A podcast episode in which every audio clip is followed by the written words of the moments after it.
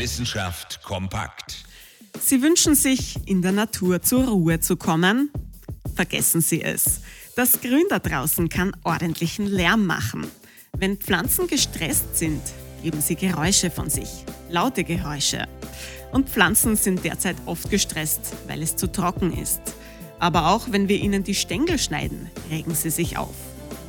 Wie das klingt, können wir mit unseren Ohren leider nicht hören. Die Frequenz liegt im Ultraschallbereich. Spezielle Mikrofone machen es aber möglich, den Pflanzen zuzuhören. Dabei klickt und ploppt es, und zwar so laut, dass die Geräusche bis zu 5 Meter weit hörbar sind. Das Klicken und Ploppen entsteht dabei durch kleine Luftblasen in den Pflanzen, die sich ausdehnen und platzen. Was die Pflanzen damit ausdrücken wollen? Bitte gieß mich endlich, bitte schneide mir nicht die Stängel ab.